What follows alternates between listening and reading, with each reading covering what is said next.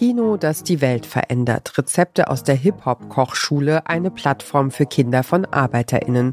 Unser heutiger Podcast-Tipp liefert Gespräche mit Menschen, die sich für das Gute einsetzen. Also wir haben mehr Menschen, die studieren, aber das Verhältnis hat sich nicht groß verändert. Also das Verhältnis von Akademikerkindern zu Nicht-Akademikerkindern. Also die meisten, die studieren, sind immer noch Akademikerkinder.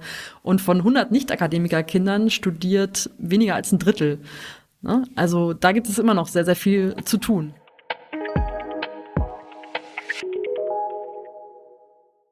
Das ist Katja Urbatsch, die Gründerin der Plattform Arbeiterkind.de. Sie ist zu Gast bei Florian Vitello im Weltaufgang-Podcast und ihr hört den Podcast-Podcast von Detektor FM. Wer aus einer akademischen Familie kommt, geht nach der Schule meistens studieren. Wer aus einem nicht akademischen Elternhaus stammt, macht eher eine Berufsausbildung. Das hat weniger mit dem Talent und dem Potenzial zu tun, das man selbst mitbringt, sagt Katja Urbatsch, als mit der sozialen Herkunft. Also das finde ich auch wunderbar, wenn Menschen sagen, ich möchte Schlosser werden, äh, gar kein Problem, wenn ich das denn wirklich auch möchte. Aber was meine Erfahrung ist, auch aus meinem Freundeskreis war das damals, die Erfahrung ist, dass Menschen auch denken, sie haben gar keine andere Option. Also sie denken, ein Studium ist für sie gar nicht möglich und sie ziehen es nicht in Betracht und sie haben zu wenig Wissen.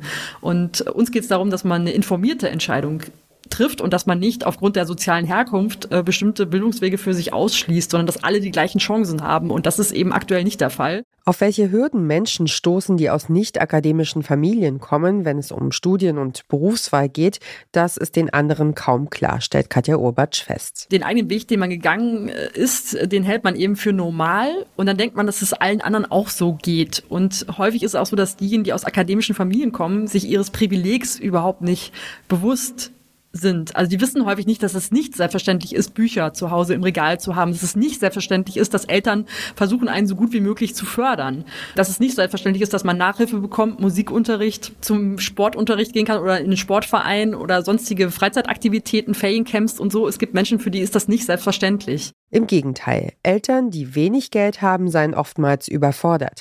Die Förderung der eigenen Kinder falle als erstes hinten runter. Wer aus einem nicht akademischen Haushalt kommt, erklärt Katja Obatsch, sei an der Schwelle zum Studieren oftmals völlig auf sich allein gestellt und könne sich zu Hause selten Rat und Beistand suchen. Zum Beispiel, wenn es um die ersten großen Kosten und die Existenzangst geht. Aber auch bei der Frage, wie man sich eigentlich in akademischen Kreisen verhält. Wir haben natürlich in der Community viele, die sagen, ja, ich war auch die Erste oder der Erste, der Abitur gemacht hat und es war schon irgendwie schwierig, weil meine Eltern wollten vielleicht nicht, dass ich aufs Gymnasium gehe, weil sie Angst hatten, sie können mich nicht unterstützen. Ne? Das ist ein großes Thema. Und dass das Abitur dann schon ein höherer Bildungsabschluss ist, als viele in der Familie haben und ja, dass das schon der erste Schritt ist, der schwierig ist, weil man sich so ein bisschen von der Familie distanziert und einen höheren Bildungsabschluss hat. Ich finde das gerade total spannend, dass du es jetzt aber von der Seite aufgezogen hast. Ich habe häufig damals die Erfahrung gemacht, dass viele immer noch gesagt haben oder auch teilweise sogar noch die Großelterngeneration besonders gesagt haben, Kind macht doch was ordentliches, äh, irgendwas, ne, überhaupt nicht das Verständnis da ist, warum man dann so lange nicht in Lohn und Brot ist und warum man denn jetzt studieren sollte. Ist das heute noch ein Thema?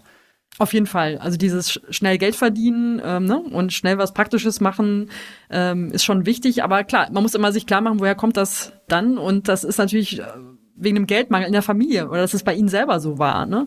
Und das reflektieren die natürlich nicht immer sofort, warum sie vielleicht gegen etwas äh, sind. Wie bekommen junge Menschen die Zukunftschancen, die sie verdienen? Wie kommen wir raus aus der Krise? Warum sollten wir Aktien von Unternehmen kaufen, die wir selbst als böse ansehen und bringen Minimalismus und maximale Sparsamkeit, Freiheit und Erfüllung?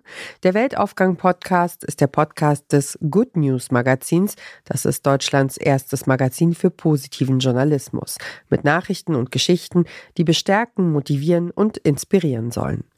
Gründer und Host Florian Vitello hat im Podcast zum Beispiel schon mit der Musikerin Judith Holofernes, dem Comedian Moritz Neumeier und dem Arzt und Moderator Eckart von Hirschhausen gesprochen gesprochen. Aktuell gibt es online einen Hilferuf des Good News Magazins. Bisher lief die Arbeit am Heft und den anderen Angeboten ehrenamtlich und eher nebenbei. Künftig wollen die Gründerinnen ihre Leute besser bezahlen können. Das war der Podcast Podcast für heute. Mehr Empfehlungen vom Podcast Radio Detektor FM hört ihr täglich auf der Plattform eurer Wahl. Kommentiert unsere Folge, lasst uns ein Like da und empfehlt den Podcast Podcast einem anderen Podcast Junkie. Dieser Tipp und die Moderation kamen von mir, Ina Lebetjew. Redaktion Caroline Breitschädel, Johanna Voss und Dorin Rothmann. Produziert hat die Folge Henrike Heidenreich. Wir hören uns.